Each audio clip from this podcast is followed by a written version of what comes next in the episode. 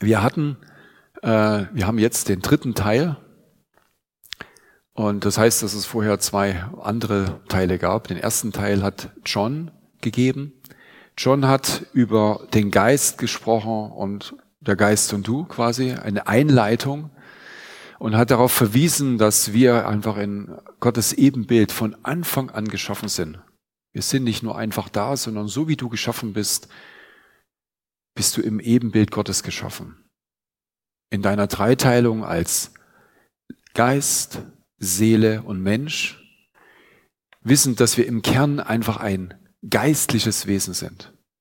Das ist ganz wichtig, dass wir in ihm geschaffen sind und eben ein geistliches äh, Wesen sind.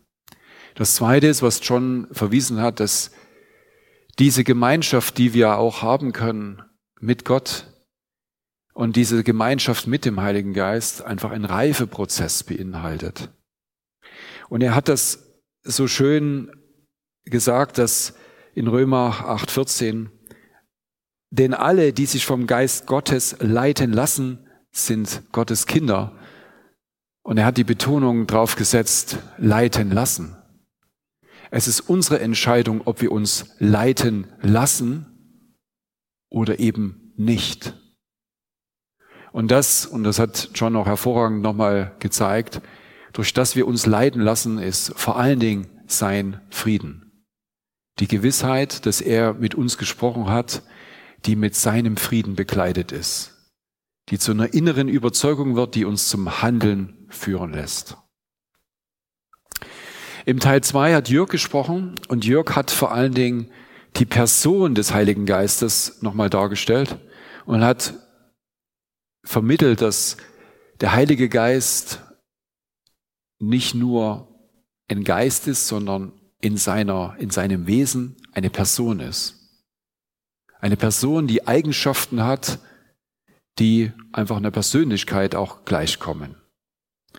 Und er hat darüber hinaus gezeigt, dass der Heilige Geist von Beginn an mit der Schöpfung am Wirken war, über die Zeit des Alten Testamentes immer vereinzelt bei einzelnen Menschen und Propheten sichtbar oder offensichtlich geworden ist, dass es aber immer der Wunsch Gottes war, dass dieser Geist jeden Menschen zur Verfügung steht. Und einen Vers, den ich besonders hervor, also der mich besonders bewegt hat, war, äh, den äh, Jörg hervorgebracht hat, war aus dem vierten Mose 11, 29.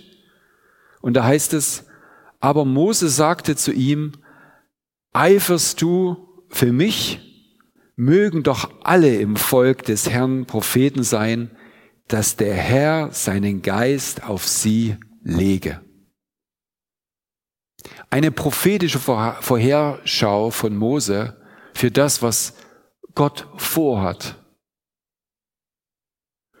Und so hat er dann eben auch äh, damit geendet, dass er auf die Ausgießung des Heiligen Geistes auf Pfingsten verwiesen hat und hat dort noch einiges hinzugefügt, wen auch immer das sozusagen, wer das nicht mitnehmen konnte, kann ich einfach nur empfehlen, da auf unseren YouTube zurückzugehen und dann wird man das, findet man eben entsprechend auch den zweiten Teil. Ich möchte heute vertieft auf die persönliche, auf deine individuelle Führung mit dem Heiligen Geist eingehen. Das heißt, wir gehen so richtig rein in das Eingemachte und und deshalb freue ich mich für jeden, der da kommt, weil darum geht es. Dass wir in Gemeinschaft mit Gott leben und uns von ihm führen lassen und gleichzeitig verändern lassen. Das, was ich heute spreche oder worüber ich heute spreche, ist die Chor, der Kern von unserer, von unserem christlichen Sein, unser Sein mit ihm gemeinsam zu leben.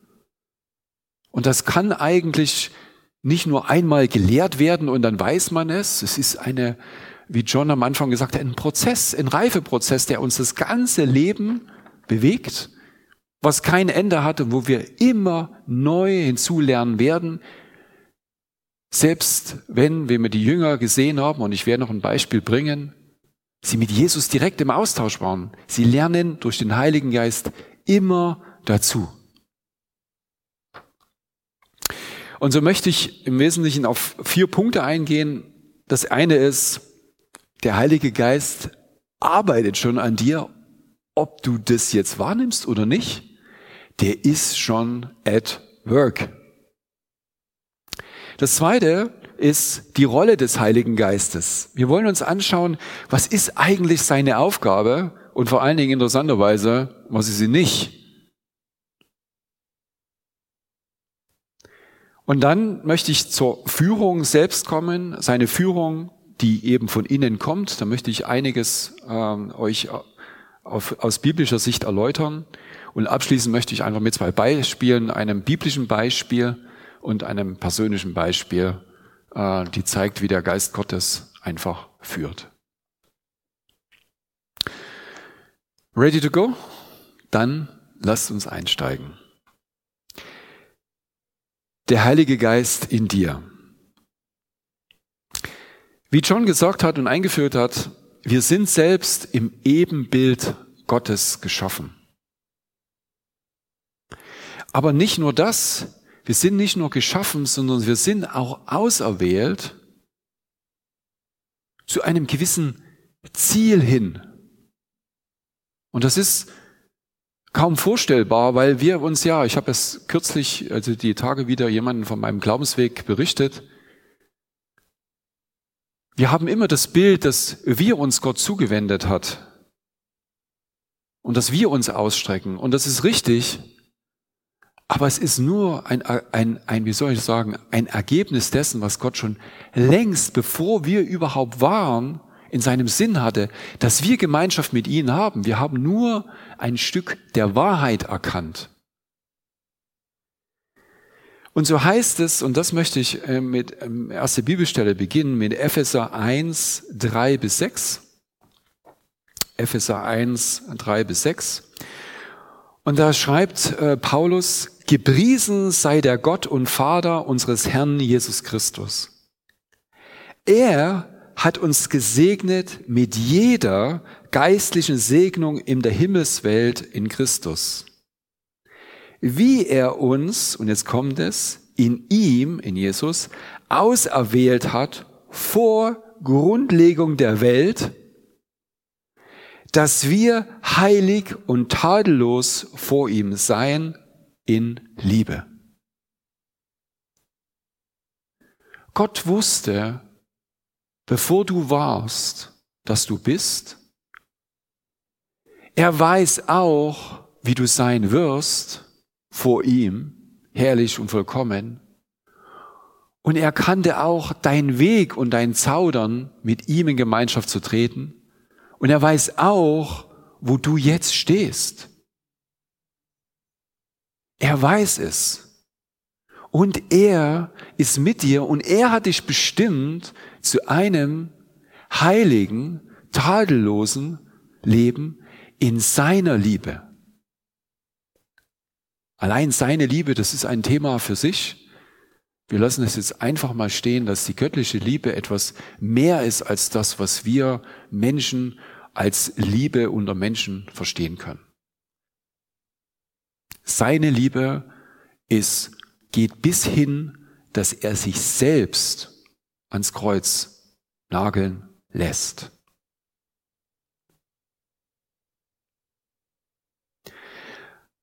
Was ich damit sagen möchte ist, dass du von Anbeginn erwählt wirst, erwählt worden bist, dass Gott die ganze Zeit an dir am, am, am den Weg sozusagen mit dir geht und versucht den Weg zu finden, dass du mit ihm Gemeinschaft finden kannst. Und ein Zeichen dessen, dass du da schon sozusagen auf dem Weg bist und mit ihm schon Gemeinschaft hast, ist, habe ich drei Bibelstellen äh, für euch ausgesucht, die die Gewissheit äh, zum Ausdruck bringen, dass du bereits schon in diesem Austausch mit dem Heiligen Geist bist. Und da heißt es im 1. Johannes 5.10, wer an den Sohn Gottes glaubt, hat das Zeugnis in sich. Ich habe das das erste Mal gemerkt, als meine Cousine, die ihren eigenen Weg hatte, auf einmal anfing von Gott zu sprechen, wusste ich, dass sie von ihm spricht, nicht vom Hören sagen, sondern weil es ihr eine, ein, ein, eine innere Wahrheit geworden ist. Wenn Jesus dir eine innere Wahrheit geworden ist, Gott eine innere Wahrheit geworden ist, sprichst du und siehst du anders.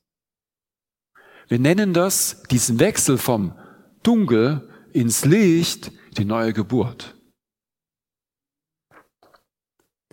Das, die zweite Stelle in, finden wir in Römer 8, 16. Der Geist selbst bezeugt mit unserem Geist, dass wir Kinder Gottes sind. Meine Begegnung war die, dass ich als allererstes den Vater kennengelernt hatte. Der Vater hat sich mir offenbart und ich wusste, Gott ist. Und das ist für mich einen, der aus dem, sozusagen aus einem nicht christlichen Hintergrund kam, war das der Augenöffner schlechthin. Ich habe das in der Predigt mal äh, erläutert, wie ich zum Glauben gekommen bin, dass Gott zu mir gesprochen hat und ich wusste, nur in Gott macht das Leben Sinn. Und diese Wahrheit ist in mir so manifest geworden, in diesem Moment, instant, dass ich wusste, Gott ist. Gott war nicht mehr oder ist nicht mehr verrückbar. Und so wusste ich auch, dass ich eben sein Kind bin. Und das schließt es im Vers, ähm, äh, selbe Stelle, äh, Römer 8, Vers 15 ein. Denn ihr habt einen Geist der Sohnschaft entruf, äh, empfangen, indem wir rufen, aber Vater.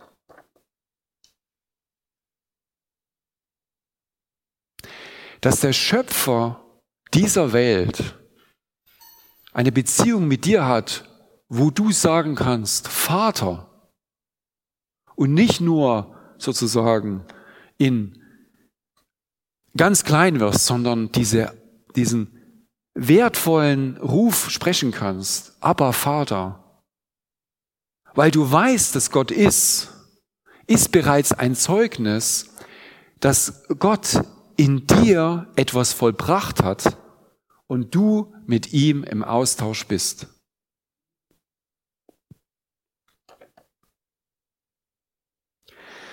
Mir war wichtig, an dieser Stelle wirklich dir zuzurufen, der Heilige Geist ist nicht etwas, wo äh, was irgendwie noch hinzukommt, sondern er ist bereits da in deinem Leben, wenn du Jesus ausrufen kannst, wenn du die Gewissheit hast, dass der Vater ist, bist du bereits schon in diesem in diesem engen Austausch, der dir persönlich schon zu einer inneren Erfahrung geworden ist. Es ist nicht, wenn wir über den Heiligen Geist sprechen, etwas weit weg, sondern es ist bereits schon in dir ganz nah. Aber was ist jetzt die Rolle des Heiligen Geistes? Es ist ganz wichtig zu verstehen, was der Heilige Geist tut und was nicht in unserem Leben, damit wir auch verstehen, wenn er spricht, was spricht denn da?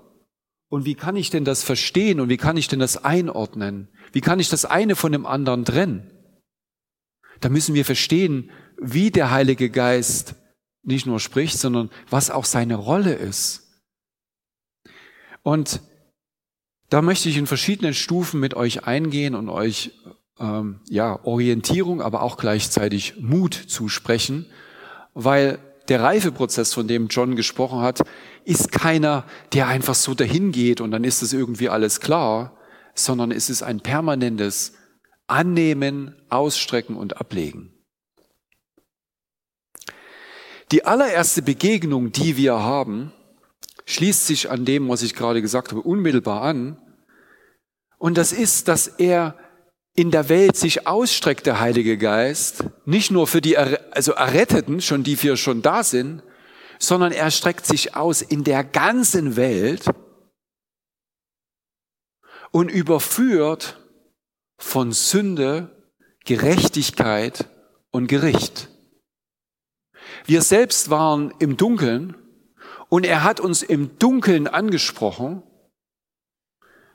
in welcher Form auch immer. Bei mir waren es Menschen, die vorbeigekommen sind, die wir, die mir mit mir gesprochen haben, die mir Bücher gegeben haben.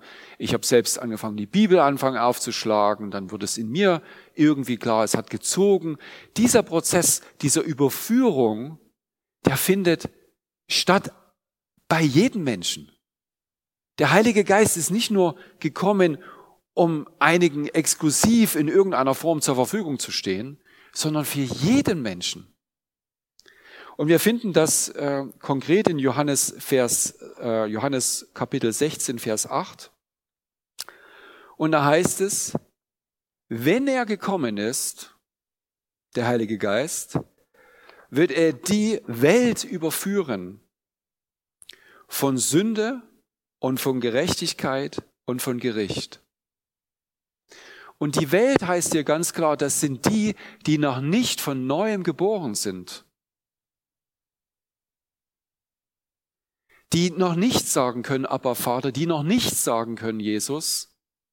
Für die streckt sich der Heilige Geist als allererstes aus.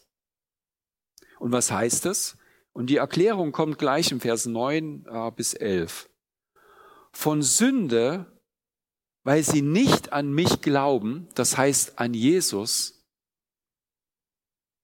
In einer anderen Stelle heißt es, wenn wir nicht an Jesus glauben, können wir nicht vorgeben, dass wir an Gott glauben, weil wir in Jesus Gott nicht erkennen. Oder anders gesagt, Gott ist ein, ein, ein Hirngespinst in uns. Wenn das unsere Gedanken nicht durch Jesus Gott erkennen, dann ist einfach das, was wir haben, das können wir zur Seite tun. Ich war selbst in einer Situation, wo ich, ange wo ich äh, vorgegeben habe, also wo ich anderen Menschen von Gott erzählt habe, da war ich noch in dieser Transferphase zwischen Gott und Jesus. Und dann bin ich so in eine Glaubenskrise gekommen, weil ich wusste bereits zu dem Zeitpunkt, dass die Wahrheit das eigentlich, das eigentlich ultimative Kriterium ist, um Gott zu finden. Und als ich gemerkt habe, dass ich mit der Wahrheit, die ich erkannt habe, nicht weiterkomme, habe ich mich gefragt, welche Wahrheit habe ich eigentlich erkannt?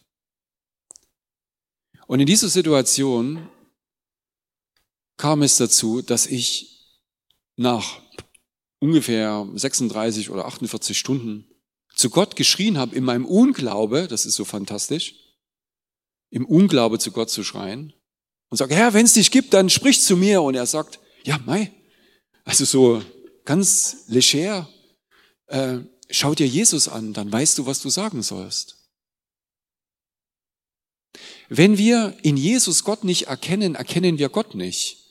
Deshalb ist es ganz wichtig, dass wir äh, das Neue Testament lesen, insbesondere die Evangelien, und studieren, was Jesus getan hat, weil in dem, was wir studieren, in Jesus, Gott sich selbst für uns wahrhaftig offenbart. Und das ganze Alte Testament führt nichts anderes als dahin, Jesus vorzubereiten, damit, wenn Jesus kommt, wir auch in ihm Gott erkennen. Und da heißt es weiter, also von Sünde, weil sie nicht an mich glauben, von Gerechtigkeit aber, weil ich zum Vater gehe, und jetzt kommt es, und ihr mich nicht mehr seht. Das gilt für alle die, die nach den Jüngern zum Glauben gekommen sind. Mit anderen Worten, es ist kein Problem, dass du Jesus nicht real life gesehen hast, sondern Gott erkennt es als deine Glaubensgerechtigkeit an.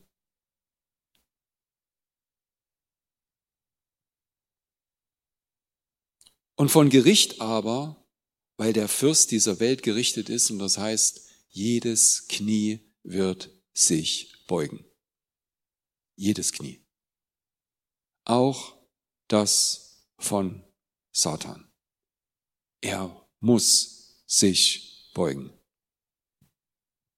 Wie auch immer das alles zustande kommt, Gott weiß es, aber er hat verloren. Er ist schon gerichtet. Er ist gerichtet.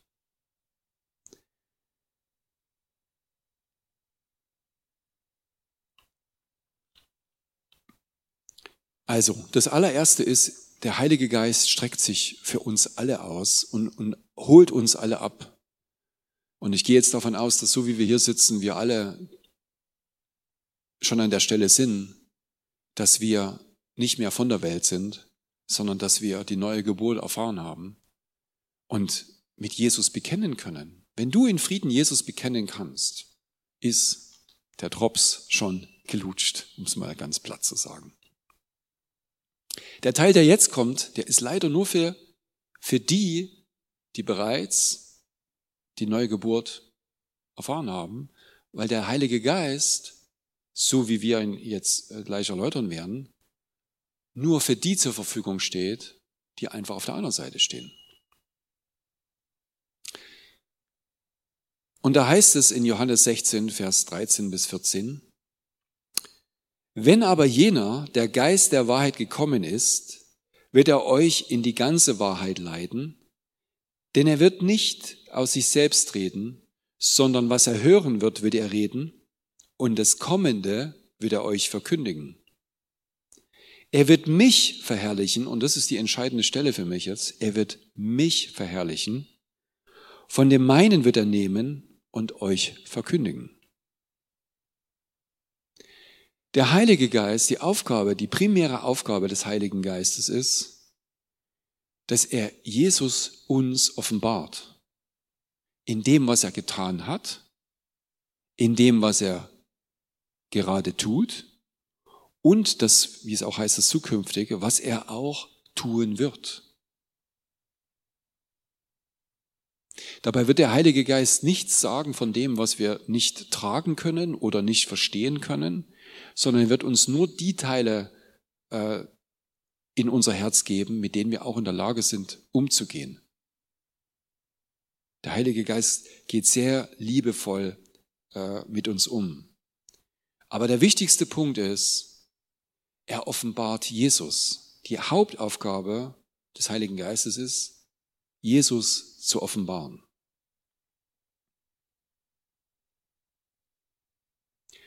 Der nächste Punkt ist, ähm, in äh, Johannes 14 spricht äh, Jesus bereits schon von, ähm, äh, von dem Heiligen Geist. Und er wird ein neuer Begriff eingebracht, auf den ich gerne eingehen möchte. Und da heißt es in Vers 14, 26 und 27, der Beistand aber, der Heilige Geist, den der Vater senden wird in meinen Namen, wird euch alles lehren und euch an alles erinnern, was ich euch gesagt habe. Und da möchte ich vor allen Dingen auf, das, äh, auf die zwei Themenbereiche eingehen. Beistand zum einen und dann Lehren und Erinnern. Der Beistand ist ein Begriff, den kann man so vorübergehen, also irgendjemand, der uns beisteht. In im äh, Griechischen heißt es Parakletos. Und Parakletos ist eine umfassende Bezeichnung für jemanden, der nicht nur Helfer und Assistent ist, sondern der bis hin für uns zum Advokaten, zum, der mit uns vor Gericht gehen wird. Das heißt, wer klagt uns an? Es ist immer der Teufel. Der Heilige Geist wird für uns als Advokat auftreten und uns vor den Anklagen des Teufels zu verteidigen. Nicht wir verteidigen uns, sondern der Heilige Geist verteidigt uns. Er ist unser Fürsprecher, Verteidiger und Rechtsbeistand. Aber nicht nur das, er ist auch, wie es heißt, ein Parakletos ist auch ein Tröster. Und er kann trösten, weil er weiß, wie er dich beschützen kann. Das ist kein billiger Trost, sondern in ihm bist du geschützt und bewahrt.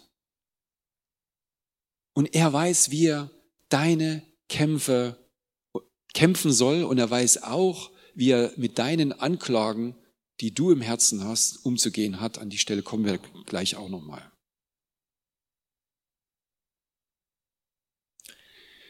Und der zweite Punkt ist, er wird euch alles lehren und euch an alles erinnern. Das ist ein ganz wichtiger Punkt. Wenn wir die Bibel lesen, dann lesen wir Gottes Wort. Und dieses Gottes Wort, was wir da lesen, das muss in uns lebendig werden. Muss klingt so diktiert. Aber die Worte, die dort gesprochen werden, die werden uns erst äh, zum Leben, wenn sie uns lebendig werden. Und der, der die Worte lebendig in uns macht, im Sinne von, jetzt habe ich's, ich weiß, worum es geht, ich weiß, was ich weiß, dass ich weiß, das schafft nur der Heilige Geist. Er schafft es, wenn wir Bibelstellen lesen, dass wir quasi mit hineingenommen werden in Situationen, als ob wir die Situationen selbst durchleben, dabei stehen. Er macht sie uns lebendig. Er macht sie uns aber auch so lebendig, dass sie uns persönlich betreffen und persönlich zur Wahrheit werden. Sodass wenn wir ein, eine Proklamation, ein, ein Zeugnis hören, wissen auch, was das für uns persönlich bedeutet.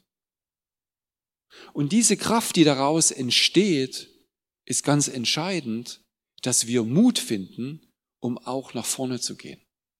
Das heißt, wenn wir Gottes Wort aufschlagen, dann bittet einfach darum, dass der Heilige Geist euch erführt in dem, was ihr lest und auch in dem, also die Stelle, die ihr lest, als auch, dass er euch das lebendig macht, was da steht und was das mit euch zu tun hat. Warum lest ihr diese Stelle gerade? Macht euch euch nicht zu kompliziert.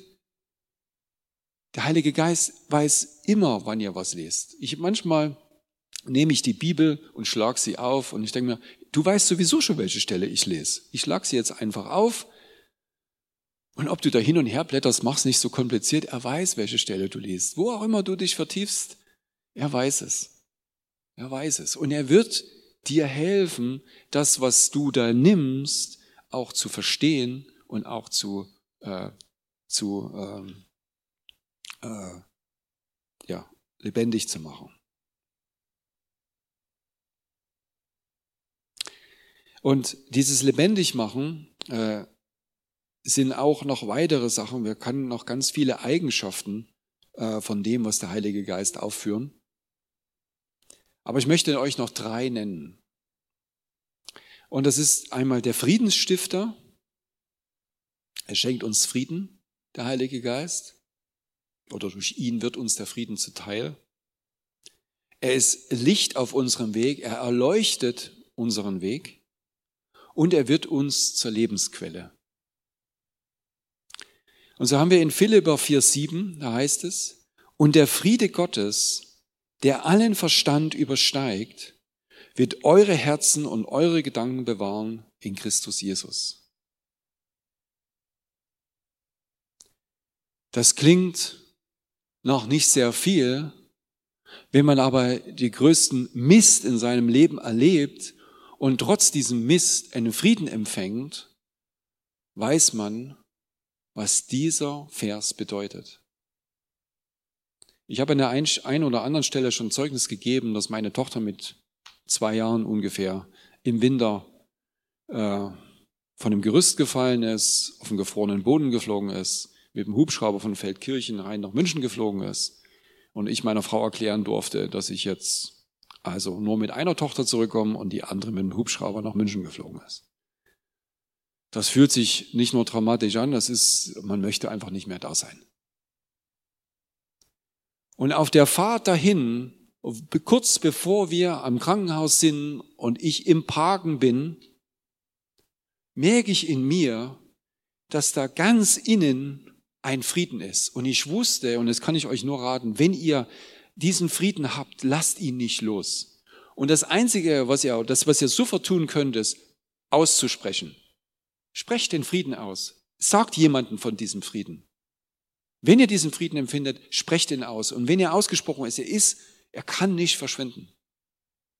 Und ich sag zu meiner Frau, ich war völlig dahin, also ich war ein Frack meiner selbst und ich sage zu meiner Frau, aber das ist ganz komisch, ich weiß nicht, was ich sagen soll, aber hier drin, da ist was ganz was Kleines und das ist Frieden. Und ich bekenne das jetzt, egal ob ich mich jetzt lächerlich mache oder nicht, ich bekenne das jetzt, einfach um das festzuhalten. Und wir gehen dann rein ins Krankenhaus, suchen in den Gängen, es war eben abends dunkel und keine Ahnung. Und auf dem Weg zum, dann in den richtigen Gang kommt uns dann so eine Krankenschwester entgegen und sagt uns, alles in Ordnung. Und als ich dann reingekommen bin und meine Tochter gesehen habe, schaue ich in diesen kleinen Kasten, wo sie dann da so drin lag. Und ihr glaubt es nicht, ich habe sie gesehen, sie hat mich gesehen und sie hat mich gedrückt. Die Ärzte haben bestätigt, dass keine Querschnittslähmung oder ähnliches vorliegt, sondern dass alles in Ordnung ist. Der Heilige Geist schenkt uns Frieden, der höher ist als unsere Vernunft. Selbst wenn wir emotional komplett zerstört sind, ist er in der Lage, uns einen Frieden zu geben, der übernatürlich ist. Dann heißt es weiter, ja, du lässt mein Licht, meine Leuchte strahlen, der Herr, mein Gott, erhält meine Finsternis. Es ist einfach, es ist nicht nur ein Weg im Sinne von ein Wegzeichen, ah, da ist wieder mal ein Signal und da gehen wir dann lang, sondern wir sollten uns wirklich von seiner Freude führen lassen und eben nicht ängstlich sein. Und Paulus sagte das in 2. Timotheus 1.17, denn Gott hat uns nicht einen Geist der Furchtsamkeit gegeben, sondern der Kraft, und das ist Lebenskraft. Nicht hier, sondern wir können ganz viel Muskeln haben, aber wenn die wenn das eigene Kind so verletzt ist, dann nützen unsere also Muskeln überhaupt nichts mehr. Wir sind, wir haben keine Lebenskraft mehr. Er ist uns Kraft, Lebenskraft, Dynamis, wie es im Original heißt, sondern, ein, sondern einen Geist der Kraft, der Liebe und der Besonnenheit. Er kann uns tarieren, sowohl unbändige Kraft zu haben, das Unmögliche möglich zu machen, als auch in Liebe zu agieren, trotz unserer Kraft, keine zerstörerische Kraft, sondern eine liebevolle Kraft. Und das zu balancieren, das ist das, was der Geist uns schenkt. Kraft, Liebe und Besonnenheit. So. Damit kommen wir zu einer entscheidenden Frage. Was macht denn der Heilige Geist nicht? Was ist denn nicht seine Aufgabe? Wo ich ein bisschen enttäuschen muss, ist, der Heilige Geist ist keine Kraft, die wir uns hier irgendwie trinken können oder so. Und dann wären wir Superman. Und alles, was wir uns vornehmen, gelingt. Nein. Der Heilige Geist ist nicht dazu da, er ist nicht unser Diener, sondern er ist unser Helfer, uns auf den Weg zu führen, den Gott vorher bereitet hat. In Galater 5, äh, Vers 16 und 17, und ich habe, das ist ein Novum, ich nehme die Hoffnung für alle, Übersetzung, das ist jetzt nicht, sonst nehme ich immer die Elberfelder, also ganz selten was anderes. Aber in dem Fall fand ich die äh, Übersetzung recht überzeugend, weil sie bringt es auf den Punkt. Und da heißt es äh, im Galater 5, 16, darum rate ich euch, lasst euer Leben von Gottes Geist bestimmen Ihr müsst nicht. Wie John gesagt hat, lasst euch leiden. Aber Paulus ruft uns auf, lasst euer Leben von Gottes Geist bestimmen. Wenn er euch führt, jetzt kommt es, ihr, werdet ihr allen selbstsüchtigen Wünschen widerstehen können. Denn selbstsüchtig wie wir sind, wollen wir immer, immer das Gegenteil von dem, was Gottes Geist will. Doch der Geist Gottes duldet unsere Selbstsucht nicht. Die Aufgabe des Heiligen Geistes ist nicht, unsere Selbstsucht zu verwirklichen, sondern again, um uns auf Gottes Wegen, die Gott vorher bereitet hat, zu führen, damit wir in das heilige und tadellose Leben kommen, von dem ich am Anfang berichtet habe.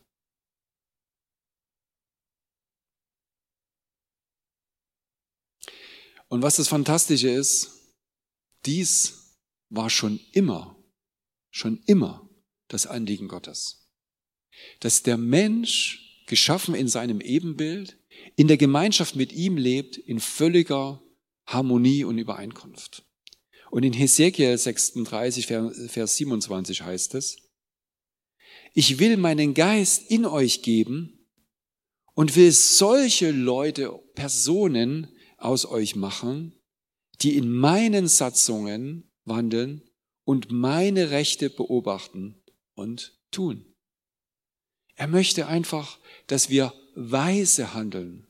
Er weiß, wie die Welt funktioniert, in der er uns geschaffen hat. Er weiß, was uns schadet. Und er möchte nichts anderes, dass wir in dieser Vollkommenheit die Fülle seiner Schöpfung nutzen können und darin leben können. Er meint es wahrlich gut mit uns. Und so bleibt es, dass es eigentlich der Heilige Geist uns hilft, uns auf unseren eigentlichen Weg zu führen. Und ich habe hier die Erfüllung deines Lebens liegt in, in, in der lebendigen Gemeinschaft mit Gott. Und in Epheser Vers 1, äh, 4, ich hatte das, glaube ich, schon mal vorgelesen, wie er uns in ihm auserwählt hat vor Grundlegung der Welt, dass wir heilig und tadellos vor ihm seien in Liebe. Und wir können das nur in der Gemeinschaft, das erreichen, nur mit dem Heiligen Geist. Selbst Jesus, Jesus geboren durch den Heiligen Geist, kommt in eine Situation, wo der Heilige Geist auf ihn kommt.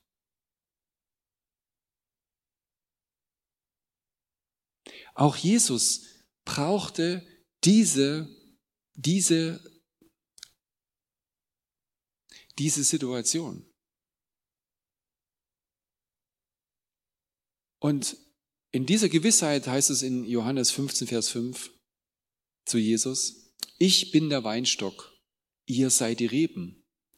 Wenn ihr in mir bleibt und ich, äh, und ich in ihm, der bringt viel Frucht, denn getrennt von mir könnt ihr nichts tun. Und diese Gemeinschaft kann nur durch den Heiligen Geist realisiert werden. Und wie ich es schon auch gesagt hat, wir sind eben vorherbestimmt zu guten Werken und das findet sich in Epheser 2, äh, 10. Denn wir sind seine Gebilde in Christus Jesus geschaffen zu guten Werken, die Gott vorher bereitet hat, damit wir in ihnen wandeln sollen. Und jetzt kommen wir sozusagen zu äh, seiner Führung und wie das in uns geschieht. Das allererste, was ich schon angedeutet habe, ist, dass wir mit der neuen Geburt einen neuen Geist empfangen haben. Einen Geist, der in der Lage ist, Jesus zu sagen oder aber Vater zu rufen. Und in Johannes Vers, äh, 1. Johannes 5, Vers 10, den hatte ich auch schon genannt, wer an den Sohn Gottes glaubt, hat das Zeugnis bereits in sich. Oder anders gesagt mit äh, Johannes 3, 3, Jesus antwortete und sprach zu ihm, Wahrlich, wahrlich, ich sage dir, wenn jemand nicht von neuem geboren wird, kann er das Reich Gottes nicht sehen. Wir brauchen als allererstes die Erneuerung unseres Geistes. Und dann, das ist noch nicht der Heilige Geist, das können wir jetzt nicht durcheinander bringen. Wir haben einen erneuerten Geist, der ist Gottes gleich, aber es ist nicht der Heilige Geist. In Johannes, äh, ich gehe jetzt nochmal auf Römer 8,16 ein. Da gibt Paulus Zeugnis davon, in welchem Verhältnis der Heilige Geist und unser Geist steht. Und da heißt es, dieser Geist, also der Heilige Geist, gibt Zeugnis unserem Geist, dass wir Kinder Gottes sind. Das heißt, der Heilige Geist kommt mit unserem Geist, weil wir Geisteswesen sind, in Beziehung.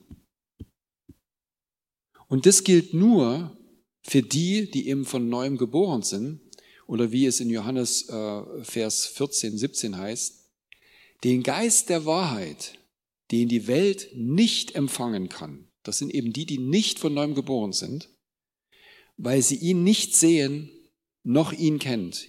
Ihr kennt ihn, denn er bleibt bei euch und wird in euch sein.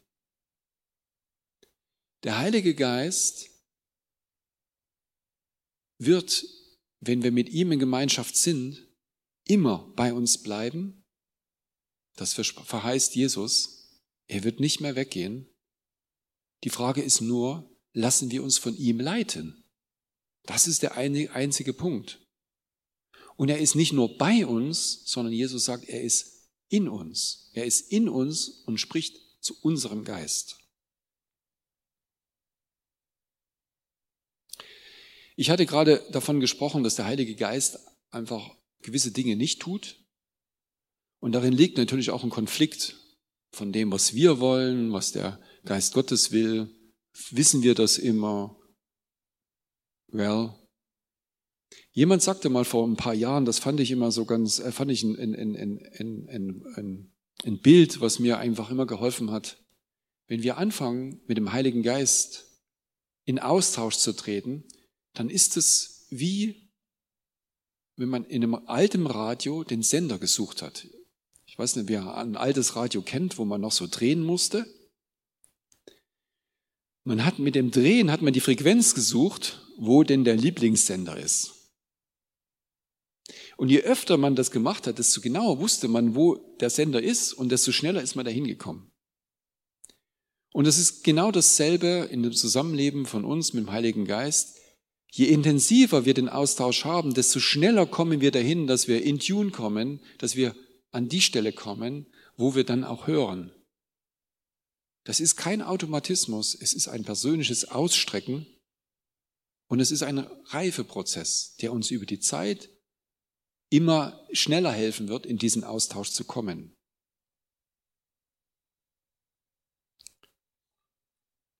Und dennoch ich hatte es eben gesagt mit Galater, äh, äh in Galater 5, 16. Wenn er euch führt, werdet ihr allen selbstsüchtigen Wünschen widerstehen können. Das heißt, wenn wir uns führen lassen, dann ist das, dann haben wir eine Chance, dahin zu kommen und zu erkennen, was eben der von Gott vorbereitete Weg ist. Und wenn uns das gelingt, dann sind wir tatsächlich frei. Das ist ein Stück auch von meiner, auf meinem Weg in meine Selbstständigkeit, war ich auch in einer Situation, wo ich Gott gesucht habe und sehr traurig war. Und auf einmal hat mir Gott eine Freude geschenkt. Und die Freude war so groß, dass ich wusste, ich soll das was naheliegend ist, sein lassen und darauf vertrauen, dass Gott mich führt. Und die Freude war so groß, dass ich Mut und Kraft hatte, zu meiner Frau zu gehen und zu sagen, tu, ich habe gerade mit Gott gesprochen und er meint, es ist gut, was ich da tue. Gott sei Dank hat meine Frau gesagt, dann mach das mal. Der Punkt ist, dass wenn Gott durch seinen Geist zu uns spricht und wir wissen, dass sein Friede uns begleitet und dass es die Wahrheit ist, dann sind wir auch frei, diesen Weg, so unmöglich erscheinen, auch zu, zu sein scheint, können wir ihn auch gehen.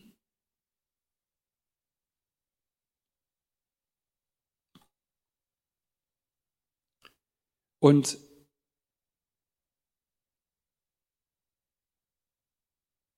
Und auf diesem Weg äh, heißt es, dass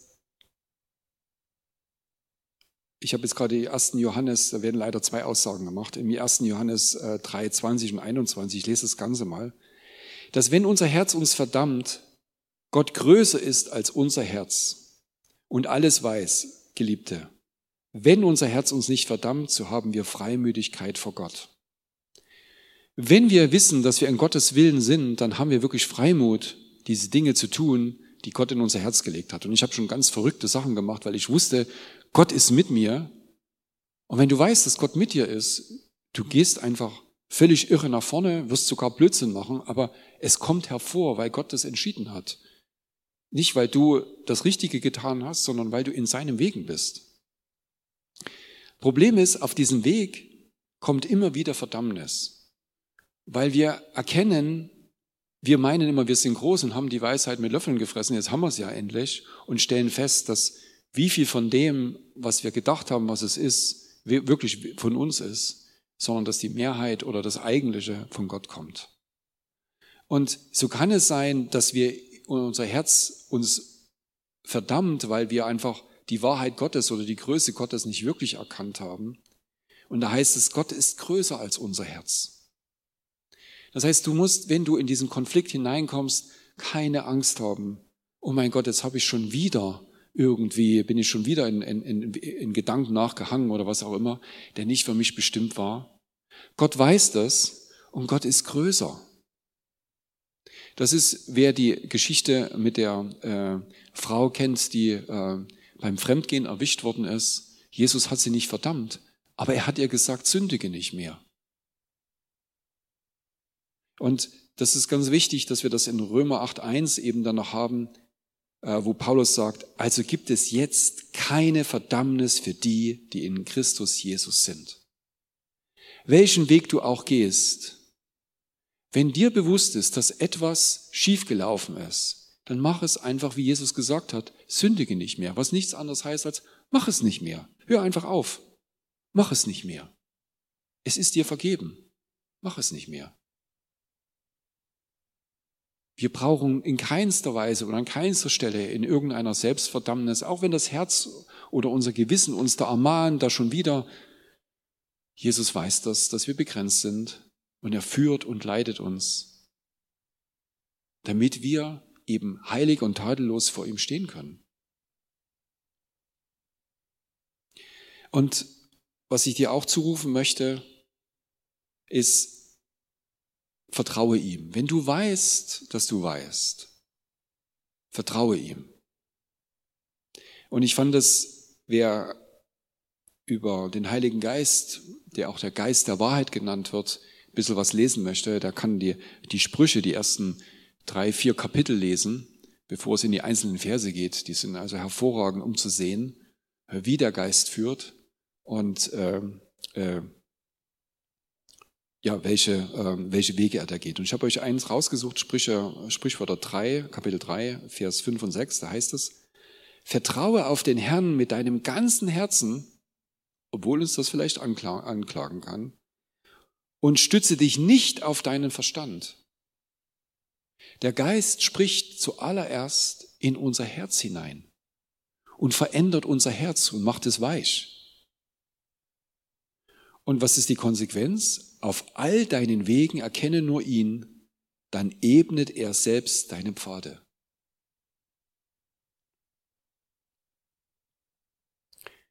Und weiter heißt es in Römer 8, 28, wir wissen aber, dass denen, die Gott lieben, alle Dinge zum Guten mitwirken, denen, die nach seinem Vorsatz berufen sind. Das eine ist, wir können ihm wirklich vertrauen, auch wenn die Dinge sich nicht so entwickeln. Aber Gott weiß, was er sagt und weiß, wo, äh, wo, was er in deinem Leben bewirken will. Und das möchte ich mit Jesaja 55, Vers 11 äh, äh, abschließen. Da heißt es, so wird mein Wort sein, das aus meinem Mund hervorgeht. Wenn Gott zu dir spricht durch seinen Geist, hat es einen Grund. Und da heißt es, es wird nicht leer zu mir zurückkehren, sondern es wird bewirken, was mir gefällt und ausführen, wozu ich es gesandt habe. Er bewirkt es. Wir gehen nur auf seinem Weg. Wird das uns was kosten? Ja, und zwar eine ganze Menge an Vertrauen. Wir müssen ihm vertrauen, dass er wahrhaftig der ist, und dass er in der Lage ist, das zu vollbringen, was er in unser Herz durch seinen Geist uns mitgeteilt hat. Und in Zachariah 4, äh, 4 und Vers 6 heißt es, Nicht durch Macht und nicht durch Kraft, sondern durch meinen Geist, spricht der Herr, der Herrscher, wird er die Dinge hervorbringen. Für uns gilt nur die Treue. Für uns gilt nur das Festhalten an seinem Wort, was in unserem Herzen ist. Und es kann sein, dass es so weit geht, wie es mir ergangen ist, dass das höchste Geschenk du nicht mehr tragen kannst und du ihm ehrlich ein Herzen zurückgeben willst. Und er in dir spricht und, und sagt, lass nicht los. Und du weißt, dass du weißt, dass du weißt. Er setzt sich für uns ein. Er spricht sogar für uns.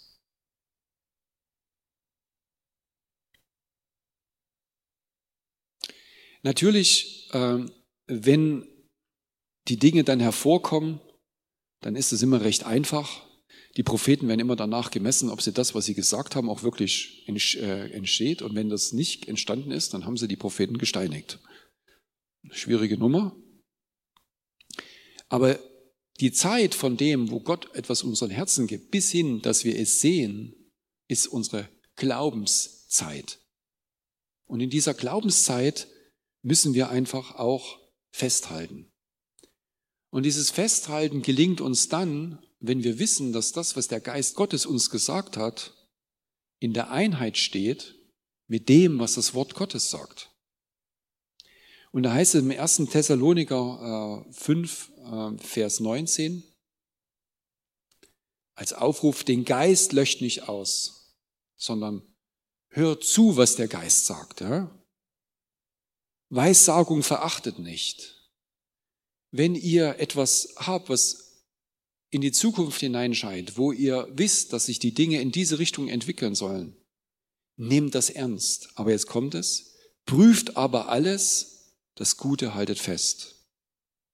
Und das prüft aber alles, kann auf unterschiedlichen Wegen ergehen, aber das, was die allererste Empfehlung ist, da der Geist Gottes, wie wir gelesen haben, nichts anderes sagen wird, als das, was der Vater spricht, ist es auch deckungsgleich mit dem, was in seinem Wort steht. Das heißt, wir können sein Wort nehmen und prüfen, dass das, was in unserem Geist ist, ob der Geist das auch durch sein Wort bestätigt. Und diese Bestätigung kann auf ganz unterschiedliche Art und Weise geschehen. Es kann, sollte erstmal inhaltlich nicht dagegen sprechen, aber das tun oft die meisten Gedanken äh, nicht, äh, gerade insbesondere wenn wir uns im Reich Gottes einbringen. Aber wenn wir in seinem Wort lesen, werden Dinge uns immer wieder offenbar, die uns auch leiten und Orientierung geben und dann Dinge wieder wegnehmen oder die einfach bei uns eine Überbetonung bekommen haben. Ja? Aber das Wichtigste ist, dass wenn Gott etwas hervorbringen wird, du kannst es nicht hervorbringen. Du kannst es nicht. Wie Jesus gesagt hat, ohne ihn können wir gar nichts. Wir können, selbst wenn wir, das ist das große Problem, wenn wir Gottes Verheißungen haben, dann denken wir, jetzt ist es, jetzt ist klar, jetzt ist klar, jetzt, jetzt muss ich, jetzt, jetzt muss ich los, weil jetzt ist es ja klar. Und genau dann beginnen die Probleme, dass wir den Zeitplan Gottes überhaupt nicht kennen sondern es bleibt auf dem Weg immer nur treu zu sein und genau zu, zu hören und zu schauen, wo der Geist wirklich hinführt.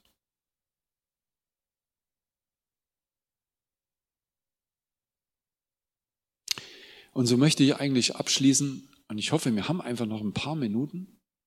Äh, es ist zwar schon kurz vor acht, aber ich bin so frei und würde einfach noch, noch ähm, das gerne noch abschließen.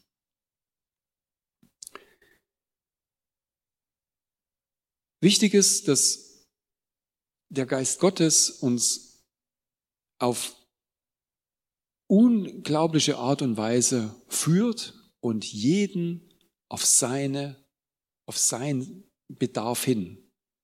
Nicht gleichermaßen. Das ist mein persönliches Problem mit Zeugnissen, von, wenn ich ein Zeugnis gebe oder Zeugnissen von anderen höre, dass dann vielleicht so eine Erwartungshaltung kommt, das muss bei mir genauso sein. Gott weiß genau, was du brauchst und er weiß auch genau, mit was du umgehen kannst. Und das, was für den einen gilt, muss überhaupt nicht für mich gelten oder auch nicht für dich gelten. Aber das Entscheidende ist vielmehr, dass der Heilige Geist wirkt und sein Wort, was er zu dir spricht, nie leer zurückkommt. Nie.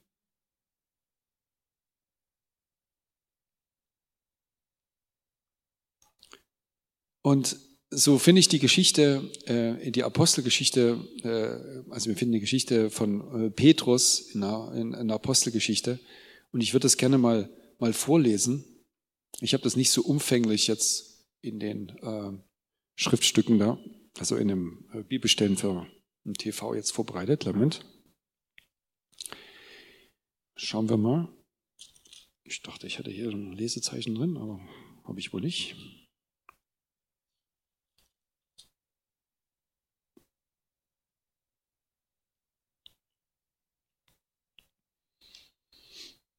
Moment.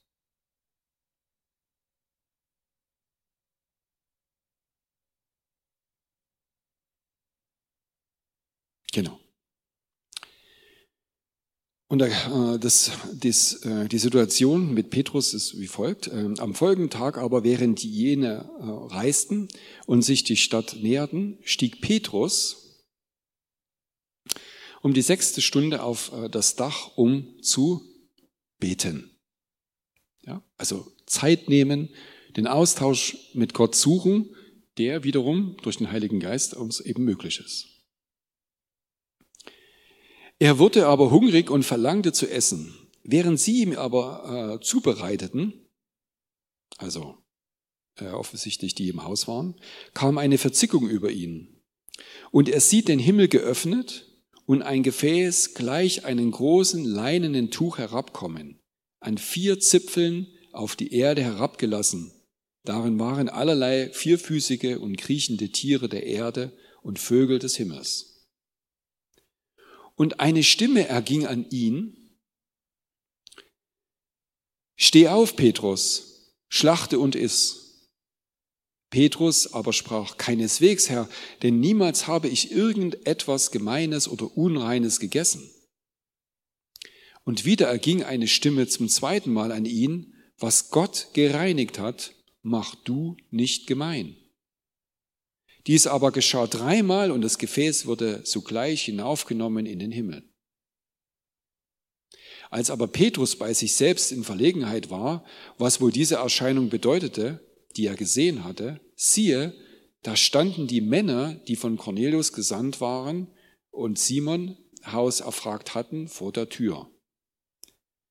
Und als sie gerufen hatten, erkundigten sie sich, ob Simon mit dem Beinamen Petrus dort, äh, dort herberge. Während aber Petrus über die Erscheinung nachsann, und es kommt die entscheidende Stelle, sprach der Geist zu ihm, siehe, drei Männer suchen dich, steh aber auf, geh hinab und zieh mit ihnen, ohne irgend zu zweifeln, weil sie, weil ich sie gesandt habe. Was wir an dieser Geschichte sehen, sind ganz verschiedene Punkte. Das eine ist, dass Petrus sich ganz bewusst Zeit genommen hat. Und das ist kein Automatismus. Nur weil du dir Zeit nimmst, spricht jetzt der Heilige Geist. Sondern das allererste ist, dass wir uns Zeit nehmen. Aber so wie der Heilige Geist ist, wie es an einer anderen Stelle heißt, ist ein, ein Wind, der weht, wo wir nicht wissen, wo er herkommt wo er hingeht, so ist auch der äh, der Mensch, der in dem, im Geist ist. Es geschehen Dinge, die einfach für uns, uns herausfordern, die wir auch überhaupt nicht erwarten. Und das ist nichts Ungewöhnliches, sondern das passiert hin und wieder durch den Heiligen Geist, dass wir in irgendeiner Form Impulse haben, die einfach also tatsächlich übernatürlich sind. In dem Fall es, geht es sogar so weit, dass es an dem Glaubensfundament vom Petrus rüttelt, der an den Reinheitsgeboten natürlich der Juden festhält und keineswegs an dem, was ihm wichtig geworden ist, an seinem, und ich mag das jetzt nicht so negativ darstellen, religiösen Verhalten, da irgendwo rütteln möchte, sondern er hat sich ein Verhalten angeeignet in der Gewissheit und der Hoffnung, Gott zu ehren. Und Gott wird durch seinen Geist auch an unserem religiösen Vorstellungen arbeiten. Er wird dir Verborgenes zeigen, wo du überhaupt noch nicht hineingeschaut hast. Und er wird zu dir klar und deutlich sprechen, Dinge, die du selber äh, bis hin zu, dass er Weisung bekommt, was er machen soll, eine Vorausschau gibt über das, was geschehen soll, äh, einfach gibt. Und ich finde, die Bibel ist voll von diesen Begebenheiten, wo in irgendeiner Form der Geist Gottes oder ein Engel, der den Geist sozusagen die Botschaft verkörpert, ja, in irgendeiner Form spricht. Ähm, aber das ist ein Beispiel, was also äh, für mich recht plakativ ist. Und ich würde gerne noch mit dem persönlichen Beispiel äh, beenden, was mir einfach hier in der Gemeinde äh, geschehen ist. Es wird bestimmt Martin zuhören, weil es hat irgendwas mit ihm zu tun. Und zwar, ich hatte schon über einige Jahre, ähm, ich kann jetzt nicht genau sagen, wie viele, hatte ich im Bereich Tontechnik schon mitgemacht. Und ich war da, bin da irgendwo ins Stocken geraten und äh, mein Herz hat sich irgendwie dahin äh, bewegt gehabt, dass ich eigentlich gerne auch die Leitung von der Tontechnik übernehmen wollen würde. Und und das war ein Prozess, der war ziemlich lang, aber ich wollte es jetzt auch nicht, ich würde es ja nicht hervorbrechen oder was, will mich da nicht vorne hinstellen. Aber das war einfach in meinem Herzen.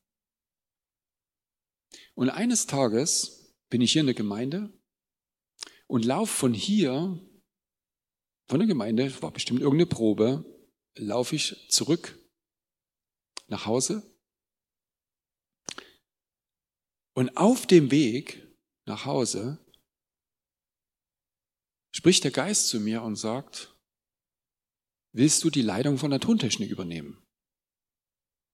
Und ich denke mir, das ist aber jetzt eine krasse Frage, weil das ist jetzt, äh, von wo kommt das jetzt her? Was ist das jetzt?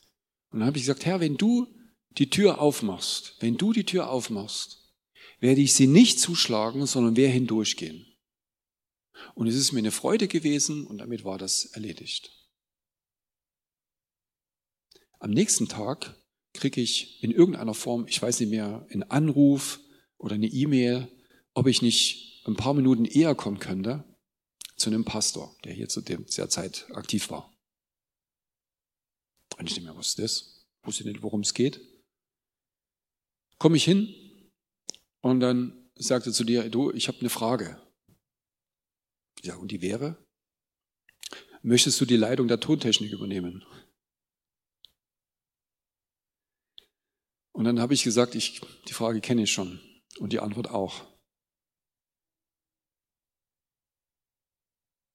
Und so ist dazu gekommen, dass ich dann die Leitung der Tontechnik übernommen habe und ich weiß auch, dass eben tatsächlich bis zum heutigen Tag äh, das auch damit verbunden ist, dass mein Dienst da gesegnet ist, auch wenn ich da schon lange nicht mehr die Leitung der Tontechnik habe, sondern nur noch indirekt da zur Verfügung stehe. Aber der Heilige Geist ist wirklich at work in deinem Leben. Und damit schließt sich der Kreis vom Anfang.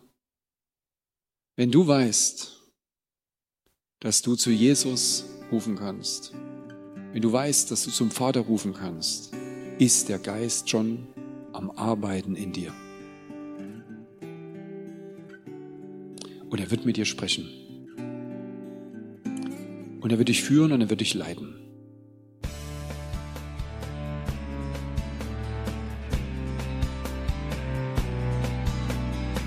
Liebe Zuhörer, das war ein Ausschnitt eines Gottesdienstes hier im Gospel Life Center. Auf unserer Website www.gospellifecenter.de können Sie die Notizen für diese und andere Predigten nachlesen und sich über die Arbeit vom Gospel Life Center informieren.